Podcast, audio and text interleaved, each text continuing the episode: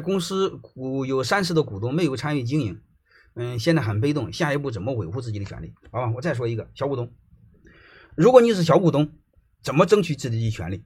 嗯，如果你是小股东，千万不要让大股东做执行董事。做执行董事相当于他一个人把公司的决策就给办了，他什么事不和你商量？所以你让他成立董事会，你是董事之一，公司的所有的事你都在知道。啊，然后这时候呢，你然后最好呢，你有否决权。你比如五个董事，你占两个席位，所以你可以大事你可以有否决权，嗯，类似这样的意思，好吧？你自己不管怎么着，第一你成为董事，第二个你成为监事。监事一个最大的好处是什么？你可以要求请社会上的审计机构对公司审计，审计费公司报销。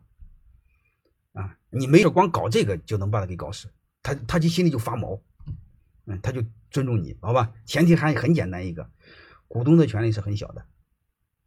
你必须争取更大的权利来保护你的利益。那你说我这俩什么都没有，我就一个几个点什么也轮不着我们，也没人搭理我们。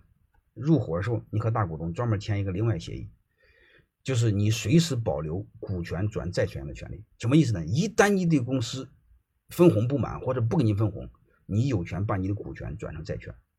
啥意思呢？就是按一定的利息连本带息给你，不给你你就告他，好吧？这个我就说这些。